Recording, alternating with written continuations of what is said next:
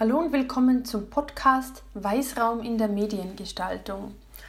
Wie der Name schon erahnen lässt, ist Weißraum oder auch Negativraum der weiße oder leere Raum zwischen Bildern, Grafiken oder Text. Allerdings ist Weißraum viel mehr als nur ein leerer Raum. Weißraum ist ein sehr wichtiges Gestaltungselement, das oft unterschätzt wird, aber in den letzten Jahren immer mehr Anhänger gefunden hat.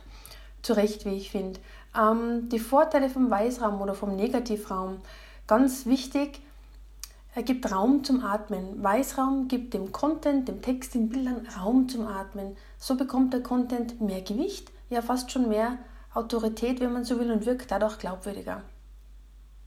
Angenehmeres Lesen. Der Leser und die Leserin wird nicht überanstrengend mit zu viel Text und zu viel Fotos auf der Seite, was das Lesen wirklich viel, viel angenehmer macht.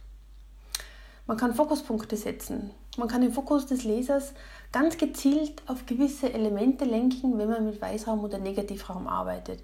Leser werden ganz subtil durch den Artikel geführt und der Weißraum steuert sozusagen den Lesefluss mit. Es gibt aber auch verschiedene Voraussetzungen, die erfüllt werden müssen, wenn man mit Weißraum oder mit Negativraum arbeitet. Ganz wichtig, das klingt jetzt blöd, man muss mutig sein. Mit Weißraum zu arbeiten erfordert definitiv Mut. Es gibt nämlich immer noch Leute, die glauben, Weißraum ist eine sinnlose Platzverschwendung und man muss ja jeden Quadratzentimeter, ja manchmal fast schon jeden Quadratmillimeter äh, des Papiers, für das man bezahlt und äh, für das man auch im, im, im Versand bezahlt, verwenden. Man muss sich wirklich trauen, dem Content mehr Raum zum Atmen zu geben. Dann eventuell ein extra Budget, weil mit Weißraum zu arbeiten kann Geld kosten. Man hat weniger Platz für Texte und Bilder, sprich, man braucht eventuell mehr Papiermögen. Das kostet extra im Druck und extra im Porto. Ganz, ganz wichtig in der Printmediengestaltung mit Weißraum ist gutes Papier. Man braucht wirklich ein super Papier mit sehr guter Opazität. Opazität heißt, es muss, äh, das Papier muss dicht genug sein, dass nicht der ganze Text von der Rückseite durchs Papier durchscheint und den Weißraum auf der Vorderseite zerstört.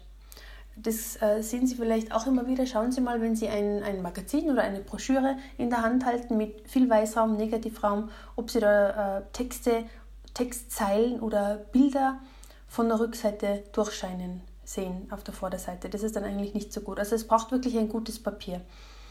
Ähm, eine letzte Voraussetzung ist das Thema Struktur. Man braucht ein gutes Raster und eine Struktur bzw. ein Konzept, wie Weißraum eingesetzt werden soll. Weil wenn man einmal hier und einmal da alles leer lässt, dann sieht das eher aus am Ende wie ein Unfall und nicht wie professionelle Mediengestaltung, die den Lesefluss geschickt lenken soll. Also es muss ein grobes Konzept geben, wie und wo Weißraum bewusst eingesetzt wird. Ich habe einige Beispiele zu diesem Thema Weißraum in der Mediengestaltung zusammengetragen. Das gibt es als äh, kurzes Video zum Sehen auf meiner Website und den Link zu diesem Artikel, wo Sie das Video auch sehen, ist in der Beschreibung zu diesem Podcast.